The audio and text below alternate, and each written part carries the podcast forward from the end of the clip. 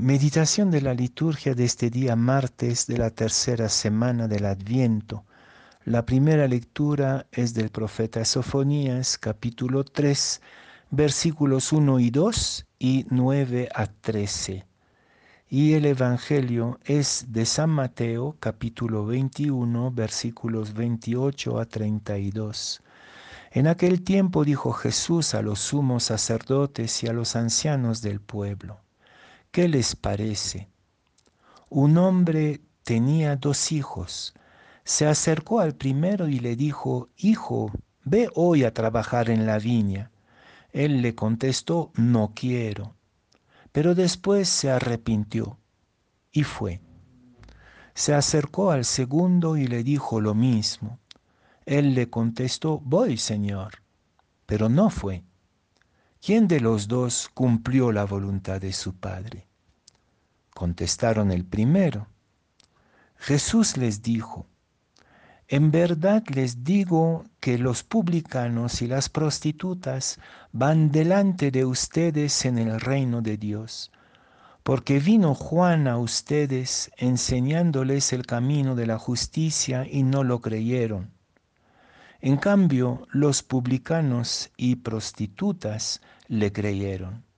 Y aún después de ver esto, ustedes no se arrepintieron ni le creyeron.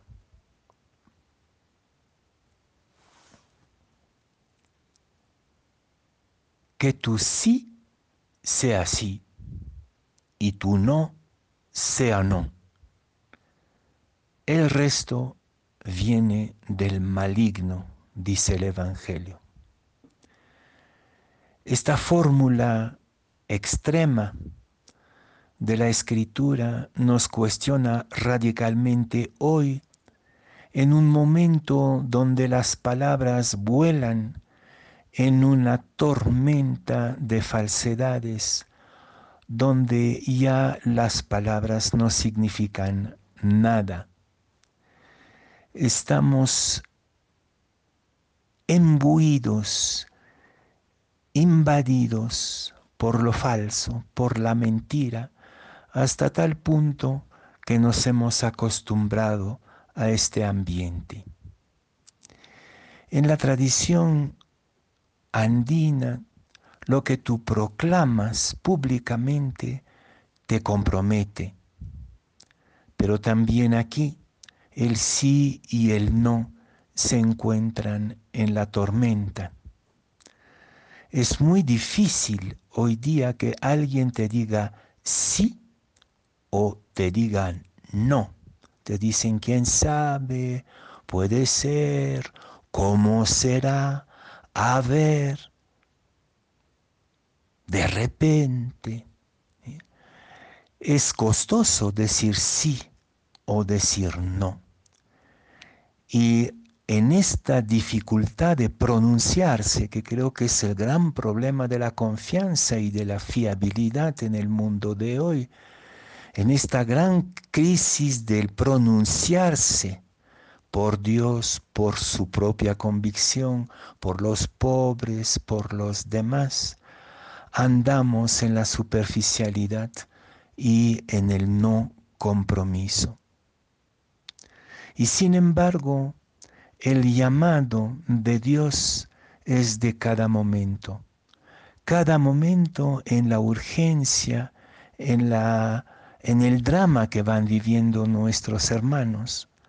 Hay Juanes Bautistas en cada esquina y en cada momento que te van interpelando para hacer la justicia y la verdad para pronunciarte de una vez por lo que es el reino de Dios.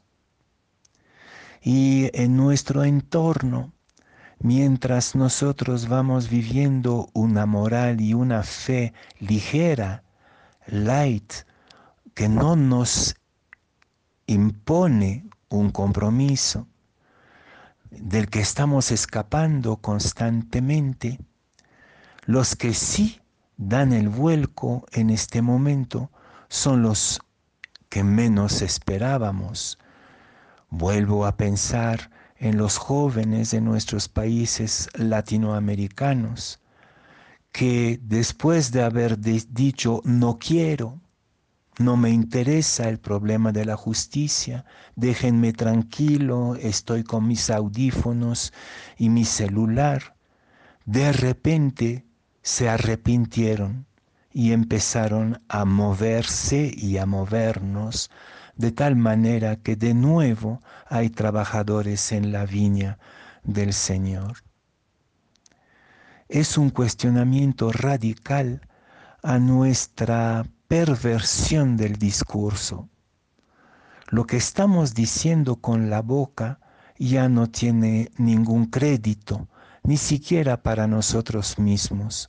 Sabemos que mentimos y que nos mienten, no solo los políticos, sino la propaganda. Estamos bombardeados de palabras que no tienen ya ninguna consistencia.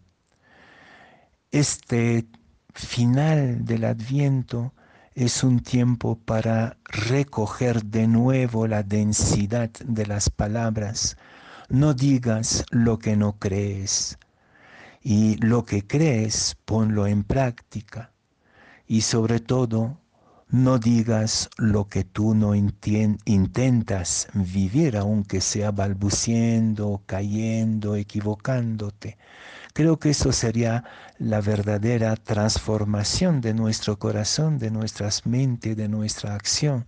No digas lo que no crees, no digas lo que no decides poner en práctica.